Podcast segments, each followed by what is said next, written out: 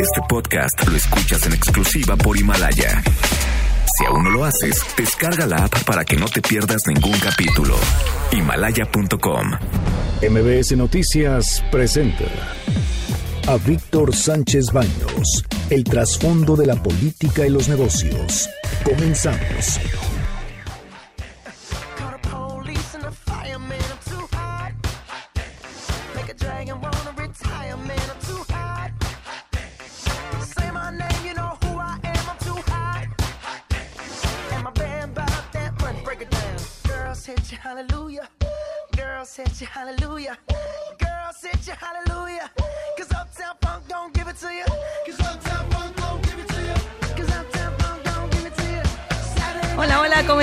Todos? Muy buenas noches, bienvenidos a nombre de Víctor Sánchez Baños a este su programa que todos los días tenemos lo más importante de la información que sucede todos los días en nuestro país y en el mundo. Y hoy tenemos mesa llena, estamos aquí para acompañarles Bernardo Sebastián. Muy contento, es el último viernes del año, pero hay que disfrutarlo. Exacto. Daniel Paulino, ¿cómo estás? ¿Qué tal? Muy bien, muy buenas noches a todos los que nos escuchan. Arturo Trejo. ¿Qué tal? Buenas noches y buenas noches a todos. Y vamos a empezar con el programa. Adelante. Debate. Comunícate. Comenta a Víctor Sánchez Baños en MBS, Twitter, arroba B. Sánchez Baños y arroba MBS Noticias.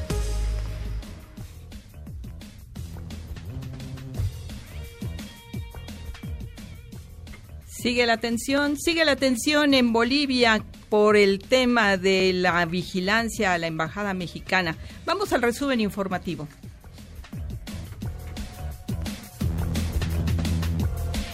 Bolivia acusa a España de abuso de privilegios y atropello a su soberanía. Un vehículo diplomático con la encargada de negocios de España, Cristina Borreguero, fue detenido y revisado cuando intentó ingresar a la Embajada de México, lo cual viola otra vez el Tratado de Viena. La canciller de Bolivia, Karen Longaric, dijo que personas que han sido identificadas como funcionarios de la Embajada de España en Bolivia, acompañadas por encapuchados, intentaron ingresar en forma subrepticia y clandestina a la residencia diplomática de México en La Paz. Agregó que la policía boliviana, cumpliendo con su misión de proteger la residencia de la embajadora, frenó el ingreso de los vehículos ya que la presencia de personas con el rostro cubierto en el condominio representaba un una potencial amenaza. Utilizaron vehículos con placas diplomáticas asignadas a la Embajada de España, dijo. Estos atropellos, agregó, afectan profundamente la dignidad y soberanía del Estado bolivariano. Dijo y anunció las acciones que tomará Bolivia ahora por este incidente con personal diplomático de España. En principio estamos circulando una denuncia y, estamos enviando una nota a la Cancillería de España, pero además estamos enviando copia de esa nota a todos los órganos de la Unión Europea, el Parlamento Europeo, la Comisión Europea, el Consejo Europeo, además de la Organización de las Naciones Unidas, la OEA y todos los organismos regionales que vinculan a, Bolivia España abrirá investigación sobre el incidente en la Embajada de México en Bolivia. En un comunicado de un solo párrafo, el gobierno español informó que el Ministerio de Asuntos Exteriores, Unión Europea y Cooperación ha acordado abrir una investigación en relación a los hechos acaecidos durante la visita de la encargada de negocios ad interim de España a la embajadora de México en Bolivia. El presidente López Obrador dice que no se va a enganchar en provocaciones aseguró que México no dejará de exigir respeto a la soberanía nacional y a la embajada en ese país, así como respeto al derecho a otorgar asilo. Recalcó que para resolver el diferendo el gobierno de México ha acudido ya a las instancias internacionales. No voy yo a este, caer en ninguna provocación. Sí, nuestra solidaridad a todos los trabajadores de la embajada. Vamos a esperar para que este asunto se resuelva. Es un asunto diplomático. No vamos nosotros a engancharnos en dimes y diretes. No está nuestro nivel Nosotros vamos a seguir demandando que se respete la soberanía de nuestro país, que se representa de nuestra embajada en Bolivia. Se tiene que garantizar el derecho de asilo y esperemos que se actúe con sensatez. Condena Monreal acto de detención de funcionarios de Bolivia. En un video publicado en sus redes sociales, el presidente de la Junta de Coordinación Política del Senado advirtió que en las últimas horas el clima de acoso contra la representación diplomática de México ha ido en aumento, por lo que llamó a actuar con prudencia, pero también con respeto a la soberanía de nuestro país. El Senado exhorta a actuar con prudencia, pero también con respeto a la soberanía nacional. Protejamos y defendamos a nuestro país con hechos no podemos permitir la violación de los recintos oficiales y diplomáticos en cualquier parte del mundo, ni podemos aceptar insultos a las autoridades legítimamente electas en nuestro país. Ofrece Copal mediar en conflicto México-Bolivia. La conferencia permanente de partidos políticos de América Latina y el Caribe que encabeza el dirigente del PRI y exgobernador de Campeche, Alejandro Moreno expresó su preocupación por el clima de tensión entre ambas naciones. Afirma Sánchez Cordero que insultos contra el presidente ofenden al país. La secretaria de Gobernación aseguró que los insultos vertidos contra el presidente Andrés Manuel López Obrador ofenden a nuestro país y agreden a las instituciones. El presidente López Obrador pide tregua entre liberales y conservadores. En su última conferencia matutina del 2019 dijo que es su deseo de fin de año. También pidió a la ciudadanía no temer porque económicamente el país se encuentra bien.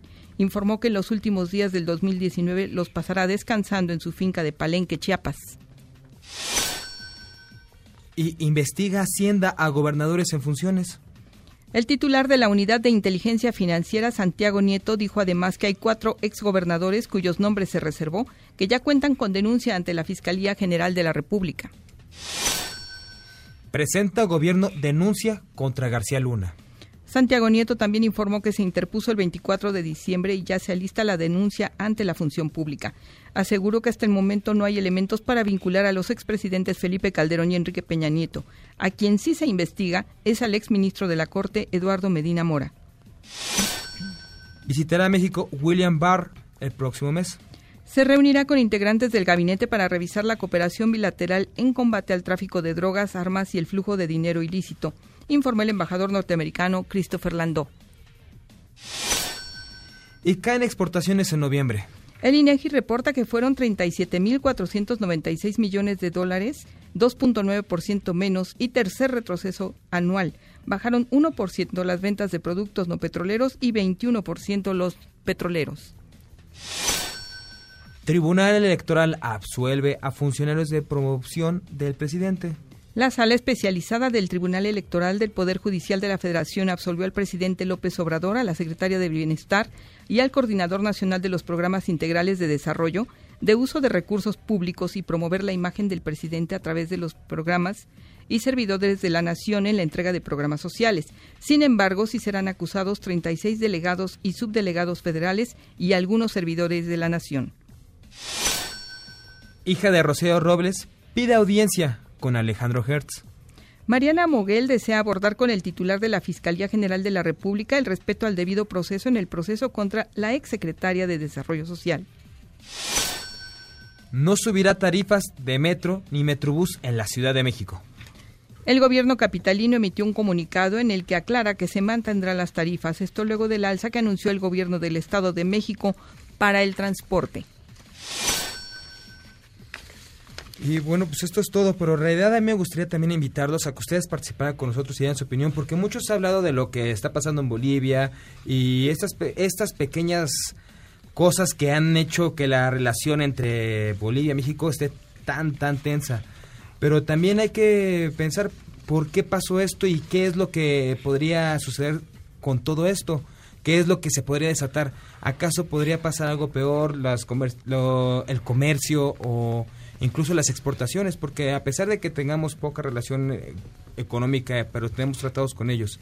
Entonces, para nosotros también nos importa, nos interesa saber qué opinan ah, marquen aquí o en arroba mbc noticias o incluso también a arroba Víctor Sánchez Vanos. B. Sánchez Vanos. Estamos pendientes de sus comentarios.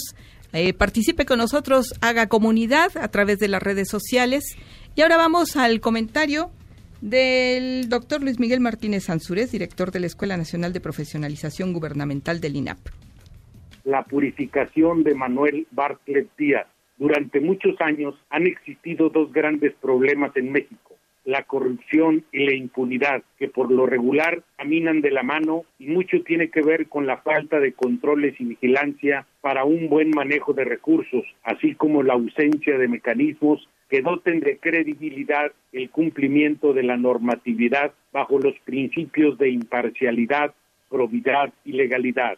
En décadas hemos intentado construir las bases constitucionales y reformas que den solidez al aparato constitucional de responsabilidades de los servidores públicos, para erradicar las faltas administrativas, los hechos de corrupción y los daños patrimoniales al Estado que tanto ha lastimado al país.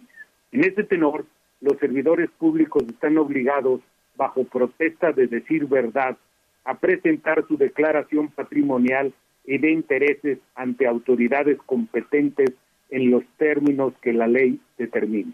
Cuando Miguel de la Madrid Hurtado lanzó su proyecto de renovación moral, existían muchas lagunas jurídicas que permitían a los funcionarios enriquecer el patrimonio personal con cargo al erario público. Y se hizo popular el dicho político pobre es un pobre político.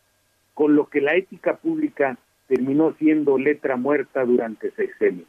Hoy en día, con un vasto andamiaje jurídico, la sociedad espera que en un gobierno que enarbola la bandera de la honestidad exista transparencia y legalidad. Esto a cuenta resultado final del informe de investigación presentado por la secretaria de la Función Pública en torno al patrimonio no declarado por el titular de la CFE que ha generado muchas dudas.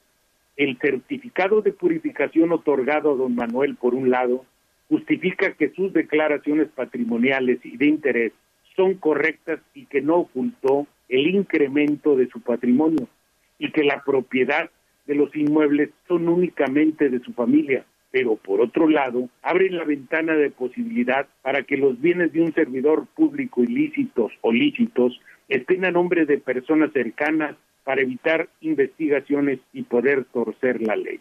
Nada en la política es personal ni los comentarios que desde nuestra humilde tribuna compartimos al público. Es una nueva etapa de gobierno. La ciudadanía requiere instituciones sólidas basadas en una ética pública que permita dar certeza y justificar el actual discurso político de nosotros somos diferentes.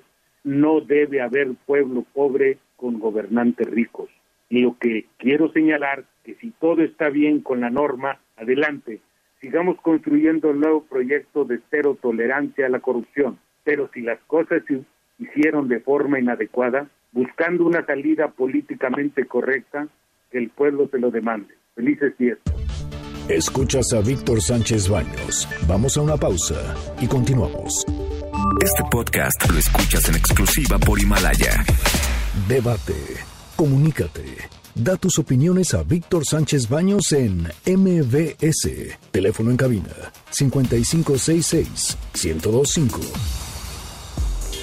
Ahora vamos con el dato útil. De acuerdo con la Secretaría de Turismo en 2019, hubo un aumento de 7.6% de visitantes internacionales con respecto a 2018. Según datos de la cuenta de viajeros, de enero a septiembre ingresaron 32.8 millones de turistas extranjeros, lo que representa una derrame económica de más de 24 mil millones de dólares.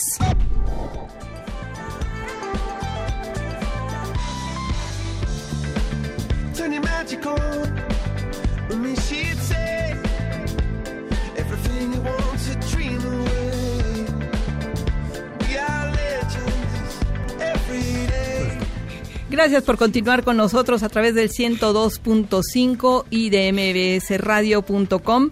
Participe con nosotros, los esperamos en el 5166-1025 y a través de nuestro Twitter con B. Sánchez Vanos, arroba MBS o a través de nuestros twitters personales. ¿Cuál es el tuyo, Bernardo?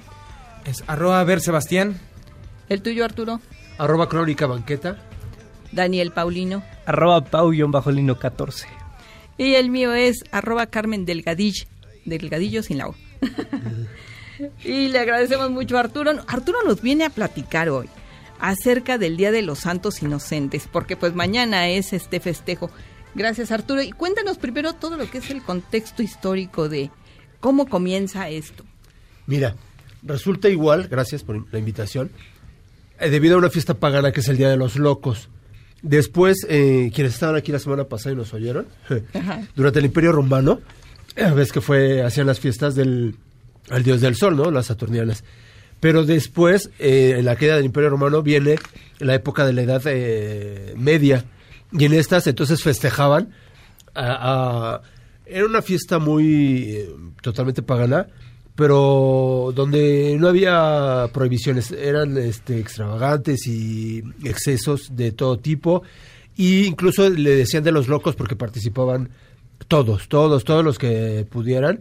Ajá. Aquí con esto de las inclusiones hoy en día, ¿no? Pero ellos, o sea, ciegos, es que les faltara algo, todo, todos participaban. Como Incluso permi- permitían que los leprosos participaran Exacto. con la gente. Exacto. Entonces por eso era el día de los de los locos, ¿no? Unas fiestas muy extravagantes. Pero, eh, pues bueno, esta aparte la parte religiosa si viene cuando Herodes, eh, él es un, el rey de los judíos en ese entonces, pero era súper celoso. Hasta con la familia, ¿eh? O sea, quien le intentara quitar el trono, él lo mataba, peleaba y, y- y hacía que, que no se diera para que él siguiera en el, en el trono. Herodes primero el grande. Herodes primero el grande, exactamente.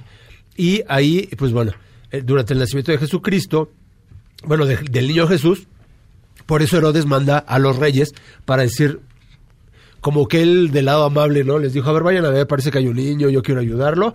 Pero él sabía que iba a ser el rey de los judíos, que él ya estaba, pues ya es lo que le habían dicho, ajá, que iban a ser el rey de los judíos. Y dijo, a ver, los magos no llegaron porque no le iban a traer esa noticia de que ya había nacido eh, El el niño. niño. Ajá. Y entonces ellos, los magos, se, se perdieron en el camino, se fueron, pero él se enteró y, y- y entonces fue cuando ordenó la matanza de los, de los niños menores de dos años. Estaban esperando, ¿no? La llegada del Mesías. Exactamente. Pero precisamente por eso, bueno, la Iglesia Católica fue y modificó las fechas, porque Sí. supuestamente no, no sería el 28 de diciembre, pero si estamos hablando de que tiene que hacer una fiesta en la cual se, se venera la inocencia, por eso le pusieron los santos inocentes, Exacto. porque ningún niño menor de dos años puede cometer un pecado.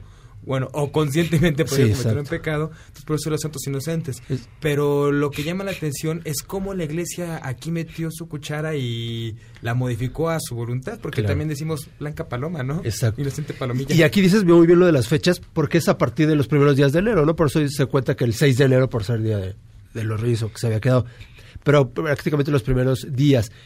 La iglesia, como en todo, pues bueno, quería eh, evangelizar o, o- o poner las cosas pues a su Sí, manera. y- y poner su, su religión. su religión. Entonces, este, pues ahí en la fiesta esta de los locos dijo, no, no puedo hacer que esté tan... que haya mucho de braille, entonces mejor eh, que, que se... Vamos que a hagamos una orden. fiesta, hagamos una fiesta, pero que sea en honor al niño Jesús, ¿no? Ajá. Entonces que sea el niño Jesús. Pero en estas fiestas participaban bufones. Y entonces era como la parte divertida y por eso es lo de las bromas. Se hacían bromas, pero completamente pensadas. De ahí se degeneró. Exactamente. Entonces ya fue ahí como la fusión de que fuera a los inocentes por ser niños, porque ellos no tenían nada que ver, porque al fin de cuentas, pues sabemos que no, no consiguió su objetivo Herodes, nunca pudo, porque ahí le avisan, cu- se cuenta que fue un ángel el que, le, que, le- que le avisa a José y a María, y entonces se van ellos a Egipto. Y en Egipto, pues bueno, transcurre la, la infancia de, de Jesús, y no es sino que hasta la caída, bueno, hasta la muerte de Herodes, que muere de, a causa de la enfermedad, es cuando ya entonces eh, Jesús ya puede ir a, a, a Belén, Regresé a- regresar. Oye, y entonces empieza lo de las bromas. Le empieza ¿Cómo- lo de las bromas. ¿Por qué inocente palomita? O sea, ¿de, de dónde sacamos eso de Que te dejaste engañar. palomita que te dejaste engañar? Pues bueno, también hay esta es otra otra leyenda que llega a, a hacer ese, ese refrán, porque también hay varios refranes, ¿no? Que te dejaste engañar, o sabiendo que en este día nadie, a nadie nadie hay que confiar. Todo esto es así como que cada quien va haciendo su, su leyenda y pues bueno, como un teléfono descompuesto hasta llegar a, a nuestros días. Bueno, y francamente, ¿a quién no le han hecho una broma en estos días? ¿Y quién no tiene una memoria, pues, peculiar hasta cierto punto con un poco de rencor? Porque se, las bromas son- Sí. se han vuelto pesadas. O sea, no es nada de que, ay, mira, te, eh, huele mi flor y te echo agua, ¿no? Como típica del bufón. Sino las bromas se volvieron pesadas y en muchas ocasiones perdieron el carácter de broma. Sí. Sea- sí, sí. Y, y más ahora, por ejemplo, se va mucho hacia la parte del dinero, ¿no? Del, del prestar al- algo, que es ahí donde tienen que tener eh, cuidado. O en cuanto, por ejemplo, también en los medios, ¿no? Decir algunas noticias Sí. y al Ah, final decir... eso también, y al final decir, pues bueno, es broma, no, no, no es verdad. Había periódicos que sacaban una primera, una portada, ¿no? Y luego ya lo abrías y no, éjele que ese no era, ese no era el bueno, ¿no? Se prestaba para ese tipo de, de cosas. Por eso tengan cuidado que es mañana. ¿A ti no te han hecho alguna broma así en Día de los Inocentes? Cuando sí, sí, sí. y- Digo, pero- ahora ya no se usan tanto, ¿sí? Claro, por ¿Sí? supuesto. ¿A ti Es- te han hecho bromas? Es, esa es la mejor oportunidad que tienes para desquitarte. Y que no digan, ay, fuiste un manchado o eres rencoroso. No, eres una persona bromista. Eres alguien que disfruta de la alegría. claro. ¿A ti te hicieron bromas entonces, Bernardo? Cuéntanos. Desafortunadamente, más bien, afortunadamente sí, porque al, al participar en una broma, entras, entras y te aguantas, ¿no? Y ya el que se lleva se aguanta. Entonces te da oportunidad de participar entre... Porque también hay bromas de grupo, o sea, nunca falta, dicen, antes era, a- agarran a su buleado, ¿no? Pero en realidad eres al que, pues en el grupo forma parte también y hay que darle esa entrada. Por eso es en los inocentes también, porque era también al más inocente, al, al Sí. que al que menos malicia tiene y al que se cree todo.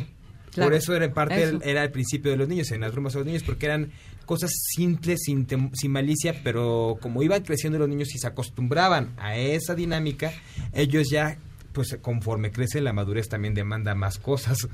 Yo me acuerdo que una vez llegaban y nos decían, este, en la preparatoria, iba yo en una escuela de monjas en el Instituto Pedagógico Anglo-Español. Y llegaban y nos decían las compañeras, hay examen, hay examen. Y todo el mundo, no, por favor. Y entonces empezaba a sacar el libro, corrías, este, ¿de qué, de qué, de qué? Ya llegaba la maestra, éjele, que no es cierto, ¿no? Te, te hacían la broma los las compañeras que Ya eran. ves, eso sí era muy pesado.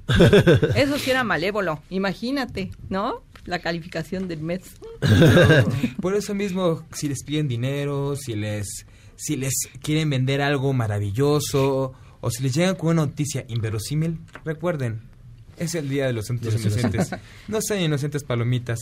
O si le van a hacer, háganlo con maña para que puedan desquitarse. Perfecto. Y me imagino, por ejemplo, eh, con esto de las redes, en el Twitter debe de ser, si de por sí cuando no matan a todos, mañana va a estar bueno. Sí, ¿verdad? Y en noticias deportivas, oye, Paul- Daniel Paulino, ¿a poco no? ¿También sí, hay? se presta sobre todo para los vídeos eh, eh, hacer la función de las notas falsas, eh, fake news, y sobre todo en época en la que muchos clubes fichan a jugadores, se presta también para anunciar fichajes que nunca se dan de manera oficial. ¿Alguno que te acuerdes? Uno que recuerdo yo en particular hace unos cinco años más o menos había anunciado que regresaba Cristiano Ronaldo al Manchester United. Yo me emocioné tanto como por una hora hasta que me recordé y dije, ah, es 28 de diciembre, sí. Olvídenlo, eso no sucederá. Qué tristeza. Está bien, pues estos son los mañana, prepárense entonces es 28. No le crean a nadie, no presten dinero. Digo, hay gente que sí se los devuelve al final, pero hay muchos que no, podemos aprovechar, ¿no?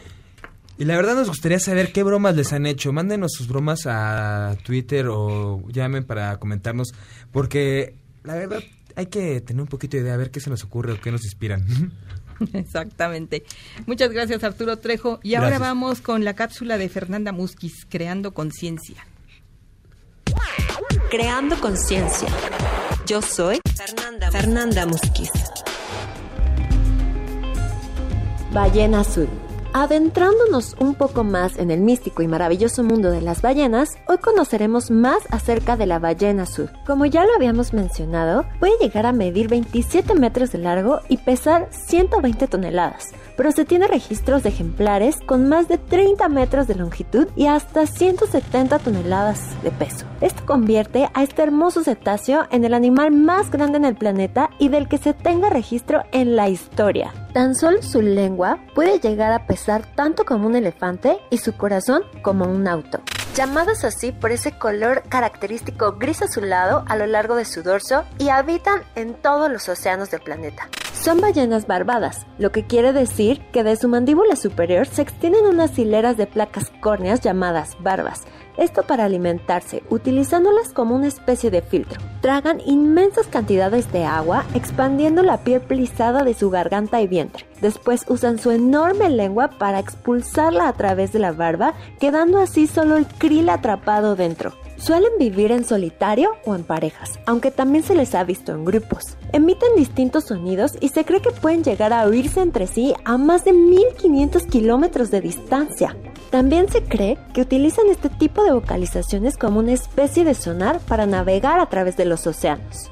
Se calcula que pueden llegar a vivir entre los 80 y 90 años, aunque se tiene registros de un espécimen que alcanzó los 110 años de edad.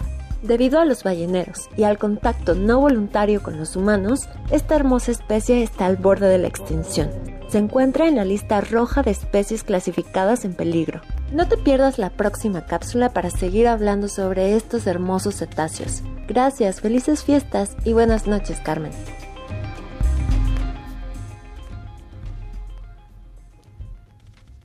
Gracias Fernanda, muchas gracias por la información sobre la ballena azul. Ahora vamos al comentario de Gadi Sabiki. Él es el titular de la CONADIC con temas sobre alcoholismo. A raíz de la lamentable muerte del joven en Xochimilco que bebió más de lo que tenía que haber bebido y lamentablemente se ahogó y perdió la vida, hemos reflexionado mucho en la CONADIC sobre lo importante que es el consumo de alcohol explosivo y tan difundido sobre todo entre los jóvenes. Eh, una vez que el alcohol se consume de manera problemática, por arriba de la norma, empezamos a tener datos importantes de patología en el cerebro, en el hígado, en el corazón, problemas automovilísticos y una serie de daños a la salud que se asocian claramente a ello. En México existen 200 casos mensuales de intoxicación por alcohol y es un factor de riesgo para muerte prematura en muchos aspectos. Queremos eh, hacer a la población consciente al respecto y hacer ver que si bien tenemos una serie de problemas que tienen que ver con el consumo de sustancias prohibidas, es muy importante que las familias, los maestros, los entrenadores deportivos también sensibilicen a los chavos sobre lo problemático y nocivo que es el consumo de alcohol en la adolescencia. Escuchas a Víctor Sánchez Baños. Vamos a una pausa y continuamos. Este podcast lo escuchas en exclusiva por Himalaya. Debate. Comunícate. Comenta a Víctor Sánchez Baños en MBS. Twitter, arroba B. Sánchez Baños y arroba MBS Noticias. Ya regresamos con el dato inútil. El mayor número de extranjeros que visitan nuestro país son de Estados Unidos con 55.5%, Canadá 11.4% y Reino Unido con 3.2%.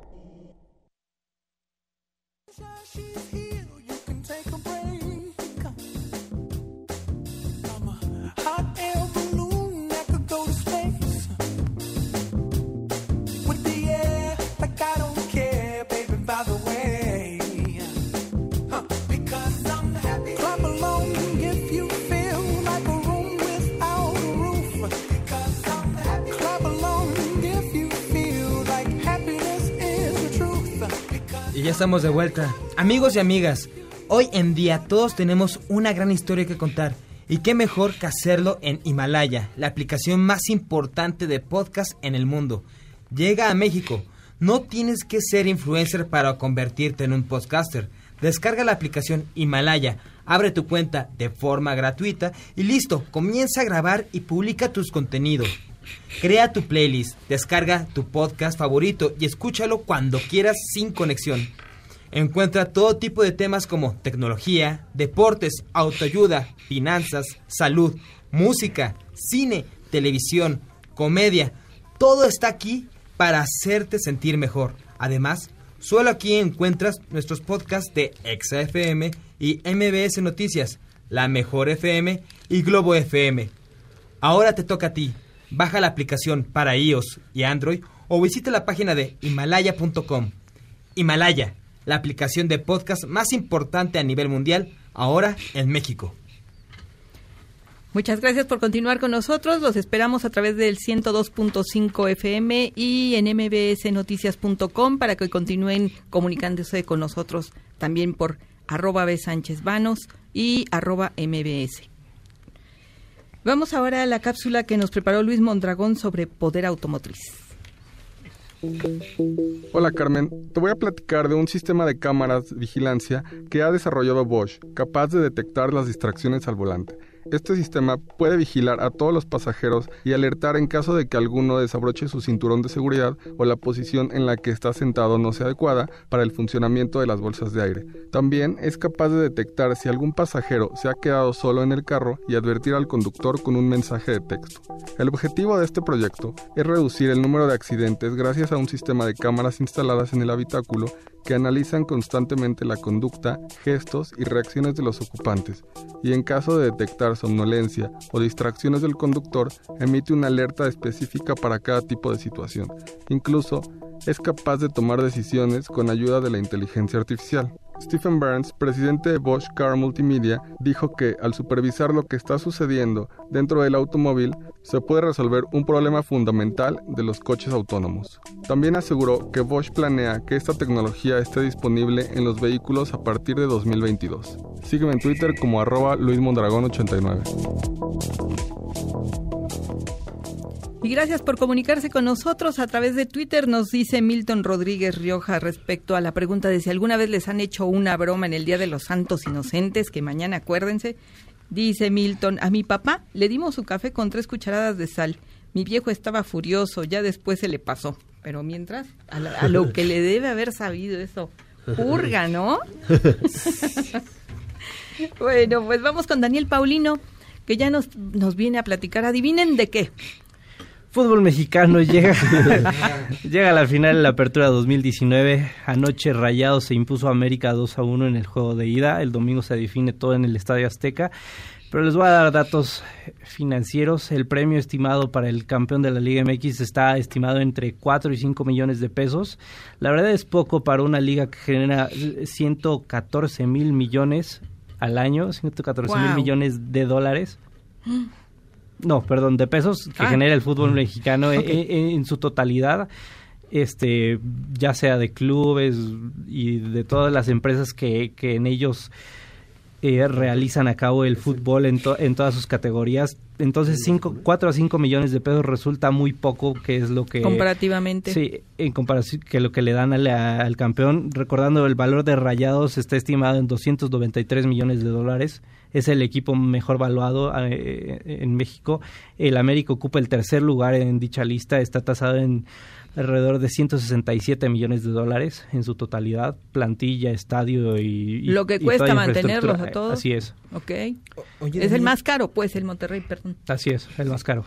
Oye, Daniel, ¿y hay algún bono en estos partidos de finales por goles o incluso si hay algún penal y el portero lo para, hay algún bono? O sea, para la afición eso le encantaría y es por lo que apuesta, pero para el jugador para el jugador normalmente los equipos ya tienen eh, en sus contratos, este, tanto individuales como grupal, hay, ciertos bonos que les dan los equipos de manera grupal y algunos jugadores reciben en sus contratos primas individuales por dichos logros, pero para una final en específico no sabría, me atrevería a decir que no. Es muy difícil que alguien se atreva a firmar en un contrato que te doy cierta cantidad o tal premio si tú anotas el gol del campeonato, si, si anotas un gol en la final, no. Pero sí premios grupales, eh, si se llega a una final, si se gana un torneo, si se accede incluso a la liguilla, ya, ya hay primas para todo un equipo. En general es muy normal en el fútbol mexicano.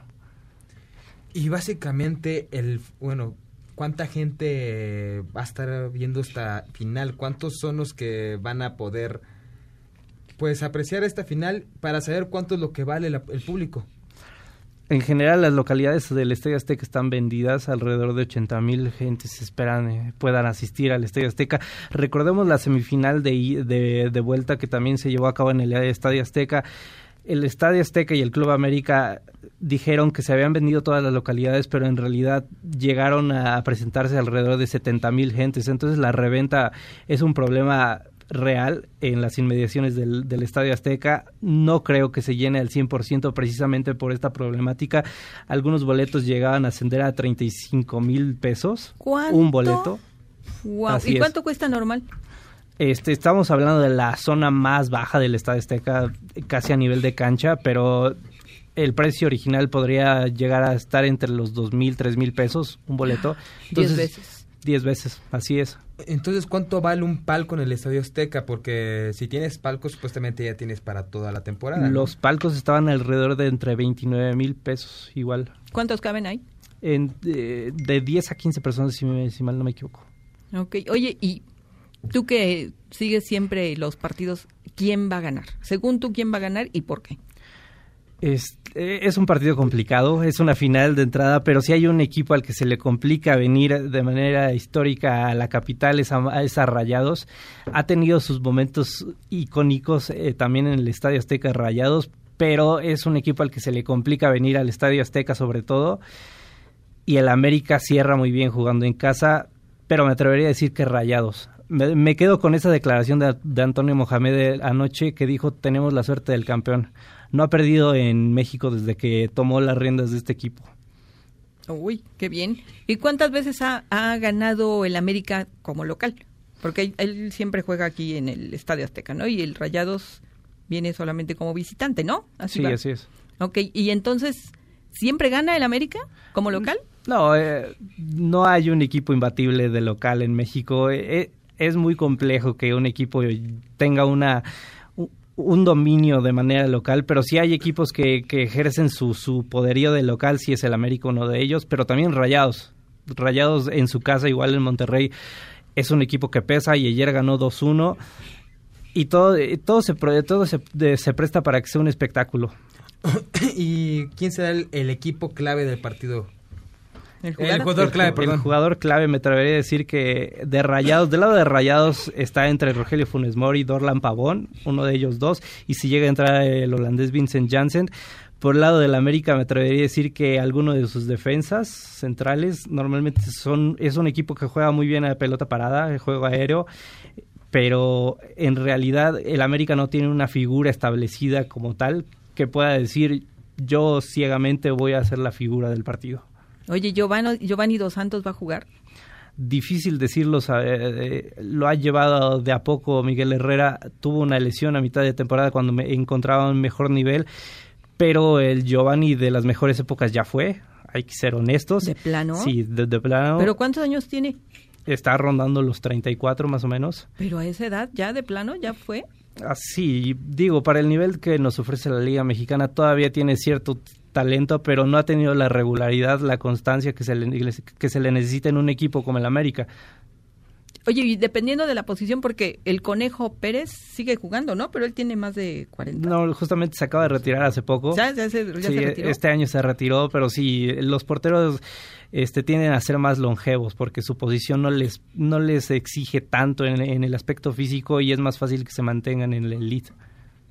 La experiencia del portero, pues es lo que más vale un portero, ¿no? Ya la maña que puede llegar a tener. Así es. Oye, ¿y Bernal Ochoa será clave también?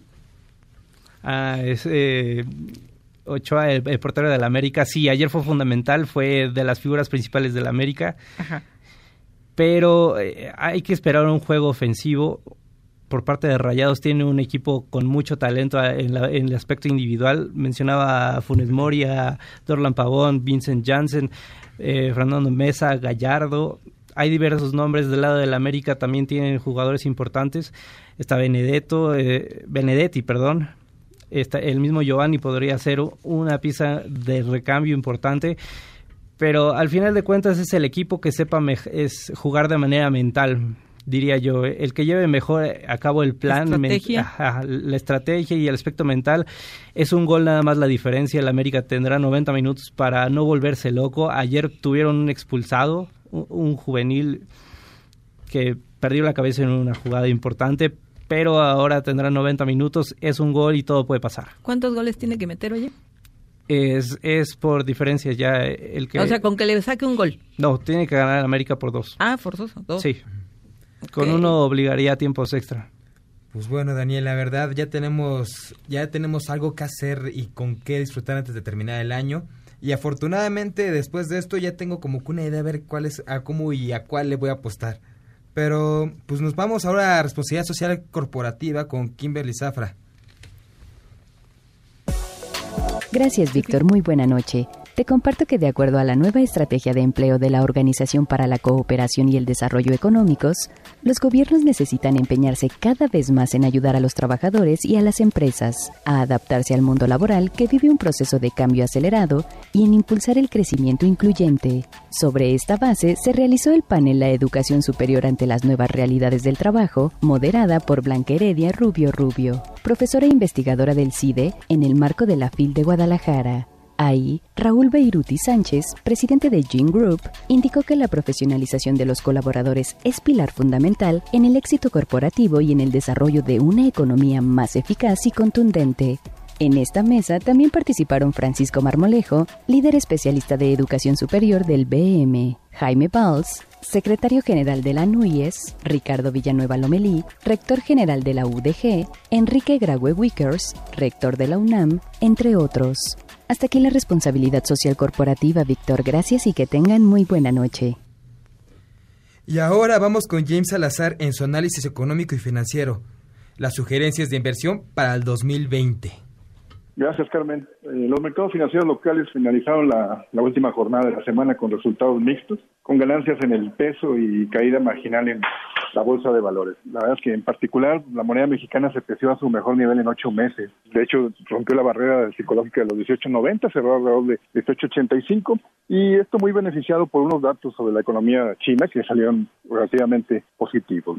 Así en el acumulado semanal el peso mexicano pues, registró una apreciación de 0.4%, mientras la bolsa retrocedió menos 0.6%. Carmen, amigos que nos escuchan, anoche les comentaba que hoy hablaríamos de algunas directrices que hay que tener en cuenta para definir sus estrategias de inversión para, para este 2020. Pues bueno, primero que nada, nuestra expectativa es que para el próximo año la mayoría de los, de los activos van a ofrecer rendimientos más bajos que en 2019. La realidad es que este ha sido un año muy, muy positivo. El siguiente va a ser, va a ser favorable, pero no tanto en términos de crecimiento. ¿no? Pero dado que 2019 culmina de forma bastante positiva, pues al menos para el inicio de año, quizá los primeros dos meses, el tema de la firma de la fase 1 del acuerdo entre Estados Unidos y China, este, lo de la salida del Reino Unido, pues esto lo hace atractivo a las bolsas de valores, a monedas de economías emergentes y la libra esterlina. La verdad es que estos tres activos producen como, como muy atractivos para opciones de inversión. Es muy probable que el dólar siga fuerte, incluso va a haber oportunidades también en, la, en el euro, en la divisa comunitaria, sobre todo hacia segunda mitad del año, porque la expectativa es que la economía de la región mejore. Eh, incluso, por ejemplo, para la bolsa de valores en México, nuestro rendimiento esperado es cercano al 11%, para los Estados Unidos 9%, entonces también es, una opción relativamente positiva. Como las tasas van a seguir bajas, pues esto va a ayudar al oro. La verdad es que el, en términos relativos el, el, precio del metal se vuelve también una opción una opción muy rentable. Eh, la mayoría de las inversiones en bienes raíces también deberían de seguir generando rendimientos positivos, aunque moderados, pero relativamente favorables. En el caso específico de, la bolsa mexicana, pues aquí hay que ver con atención las acciones de las de las fibras, las cuales lucen atractivas. ¿no? Este, hay, aquí también hay que pensar que si hay un, es un entorno de bajo de bajo rendimiento o de menor rendimiento, concentrarse en acciones que, que repartan dividendos, sobre todo dividendos altos. ¿no? Entonces ahí también es otra otra opción atractiva. Por, último, pues el, el, peso mexicano se va a depreciar 5%, la expectativa que tenemos para el próximo año, que cierren alrededor de 20, pues, entonces, y alguna alguna parte de la inversión pues, destinarla a dólares, ¿no? Entonces, aquí lo más importante siempre, la clave en cualquier estrategia es diversificar, de preferencia en activos que estén menos, menos correlacionados entre ellos. Buenas noches y buen fin de semana. Escuchas a Víctor Sánchez Baños. Vamos a una pausa y continuamos. Este podcast lo escuchas en exclusiva por Himalaya. Facebook, Instagram y LinkedIn. Víctor Sánchez Baños. Tu voz se escucha en la radio. Continuamos con el dato feo. El año entrante la Secretaría de Turismo contará con 5.034 millones de pesos, lo que representa casi un 43% menos en relación a su presupuesto de 2018.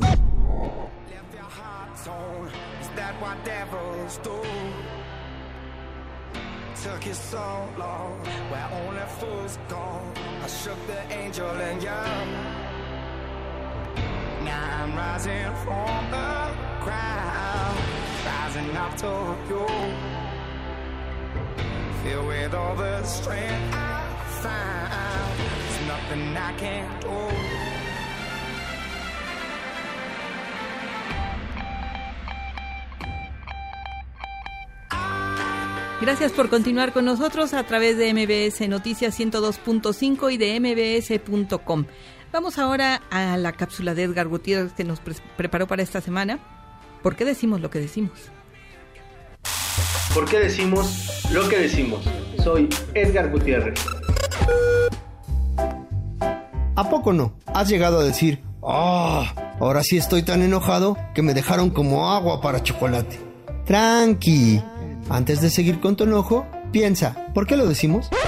Pues bien, en vez de ir a la raíz etimológica de la palabra chocolate, déjenme les platico. El chocolate era una bebida que ya se tomaba por estas tierras desde antes de la llegada de los españoles. Mmm, y ahorita que es de noche, un chocolatito, ¿no? Espera, debes saber que nuestros ancestros tomaban dicha bebida, pero preparada con agua y probablemente con chile. Sí, con chile. Ahora bien, la bebida no era destinada para cualquier más igual, sino solo para las clases dominantes. Cuando los españoles la probaron les supo ¡Yuk! Como diría aquel, ¡Puchi! ¡Guácala! Así que cambiaron el agua por leche, agregaron azúcar y tómala. Ahora bien, raíz etimológica. Chocolate proviene del náhuatl, chocot, amargo, y atl, agua. En resumen, agua amarga.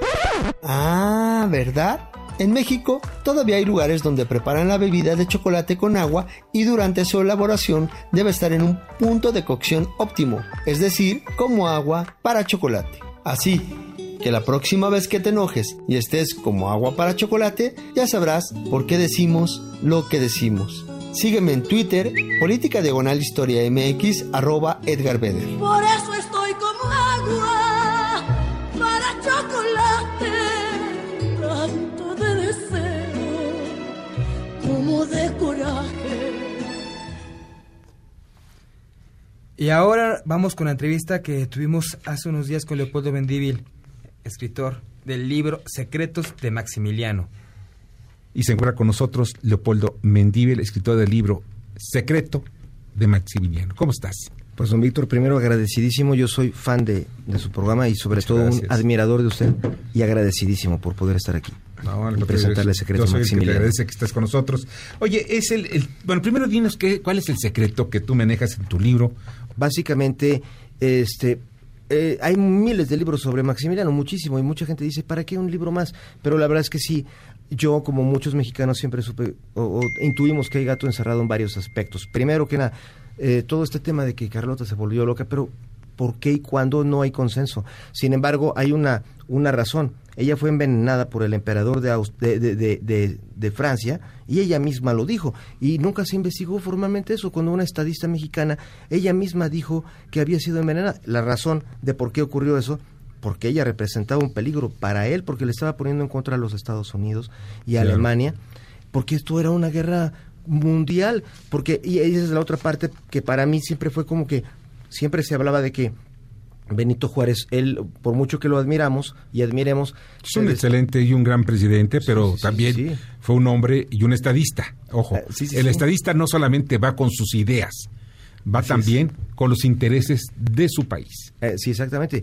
Y la idea de que él, él fue, comandó un ejército muy, eh, muy profesional que logró enfrentarse a este super ejército de Francia con mucho, mucha, mucha, mucho éxito, pero también falta en la fórmula que los Estados Unidos le ayudaron. Y eso no habla en, en demérito de él ni del ejército de Claro Mariano no. Escobedo, a quien No. yo admiro mucho. Mi tatarabuelo Bernardo Reyes peleó al lado de, era, eh, tenía 17 años y peleó con, con Mariano Escobedo y para liberar a México de los franceses, pero, pero hay un componente de que los Estados Unidos hicieron una operación para apoyar a Benito Juárez y la verdad es que sí es importante que lo sepa el pueblo de México porque después de esa el día el que, que, que, que Maximiliano recibió el disparo eh, los disparos y que murió realmente fue la victoria de Estados Unidos sobre Europa Claro. por quien controlaba el continente americano, o sea, esto de América para los americanos ya. Y teníamos quedó. deudas con los dos, con Estados Unidos y con Europa. Pero aquí la lucha de los dos era, a ver, es porque era un juego muy perverso. A ver, vamos a apoyar a los liberales o a los conservadores. Estados Unidos estaba apoyando a los liberales. Ojo, y uno de, y el abanderado de los liberales era Benito Juárez. Y de los conservadores, pues era todo el grupo que venía de, de este, entre otros, de Miguel Miramón, un héroe de guerra, un, niño héroe, que es una de las cuestiones más importantes que nadie dice. Es uno de los niños héroes. niño héroe. El presidente más joven, aunque duró seis meses, el más joven que ha tenido este país, a los de 20 28 años. Sí, y además Increíble. el general también más joven. Sí, y además un súper general que era reconocido en, en Europa como que, o sea, si era como, un- lo llamaban como un Alejandro Magno. Sí. A sus 28 a años. sus 28 años. Además, otro, otro de los detalles que tenía, que es algo muy importante, amaba a su país. También, por ejemplo, el hijo de María, del cura María Morelos y Pavón.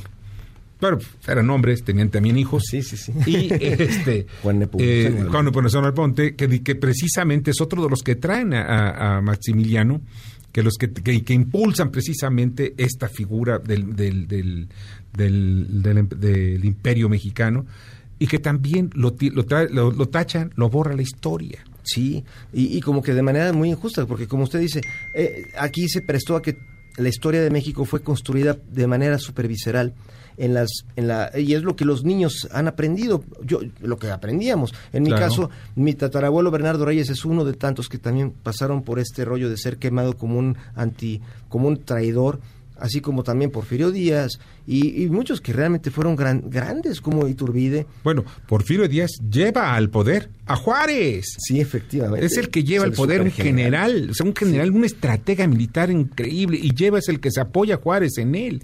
O sea, son de los detalles que la historia oficial no maneja. Así es, exactamente. Oye, Leopoldo, entonces tú en tu libro nos estás enseñando lo que no es, no es la historia oficial, lo que no encontraremos en el libro de texto, lo que fue una investigación que tú hiciste.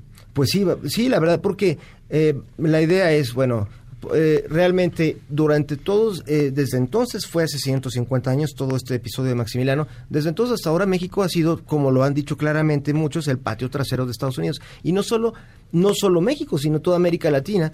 Digo, no para decir que sean malos ellos, pero, pero el que no sepamos cómo fue toda esa jugada, ese ajedrez, ese juego de poder y de dinero de aquel momento, este, pues es algo que nos mantiene en la ignorancia. El sueño de un humilde eh, de servidor y de compañeros escritores que están en esta misma jugada, con libros como este de Secreto Maximiliano, es si los jóvenes de hoy saben cómo es ese ajedrez del mundo, y que además eh, esto se enseñara en las escuelas de relaciones internacionales, pues yo creo que habría más forma de que nos defendiéramos. Claro, son, son herramientas para esto. Oye, eh, Polo, te agradezco muchísimo. Yo estoy agradecidísimo. Muchas gracias.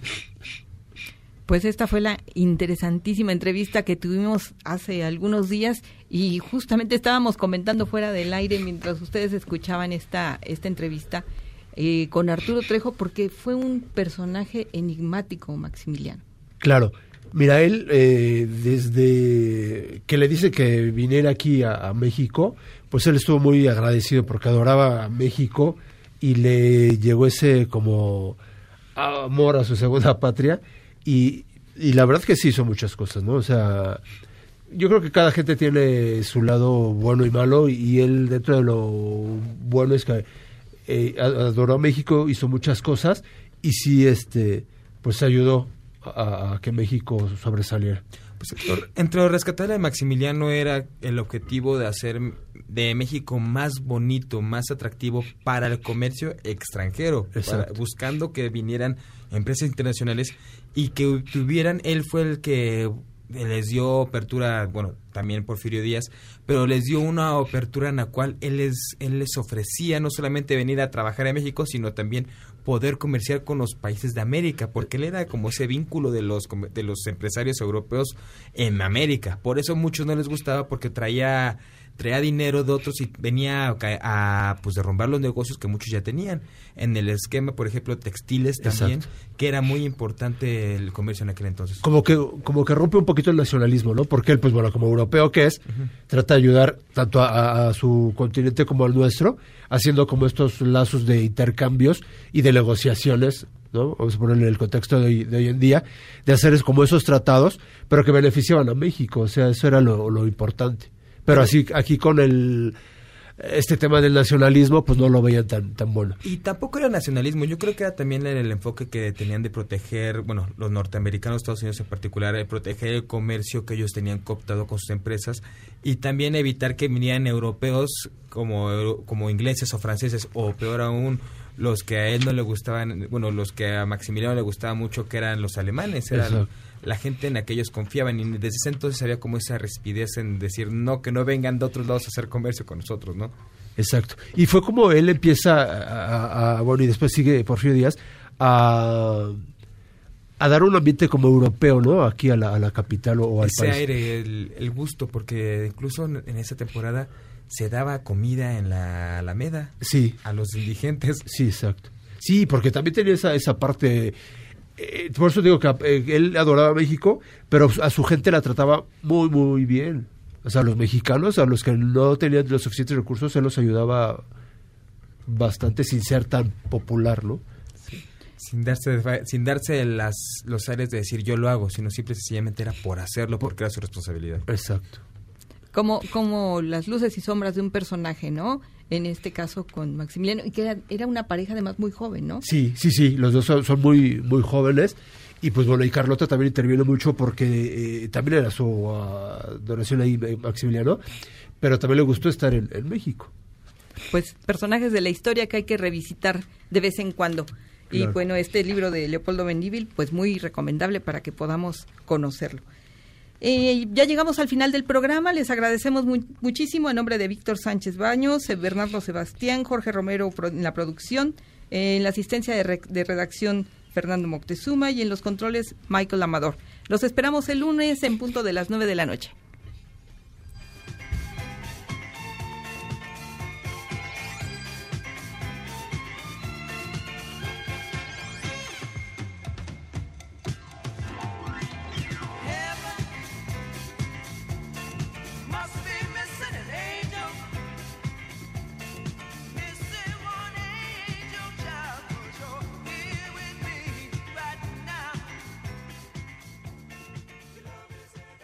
Las opiniones vertidas en este programa son única y exclusivamente de estricta responsabilidad de quien las expresa.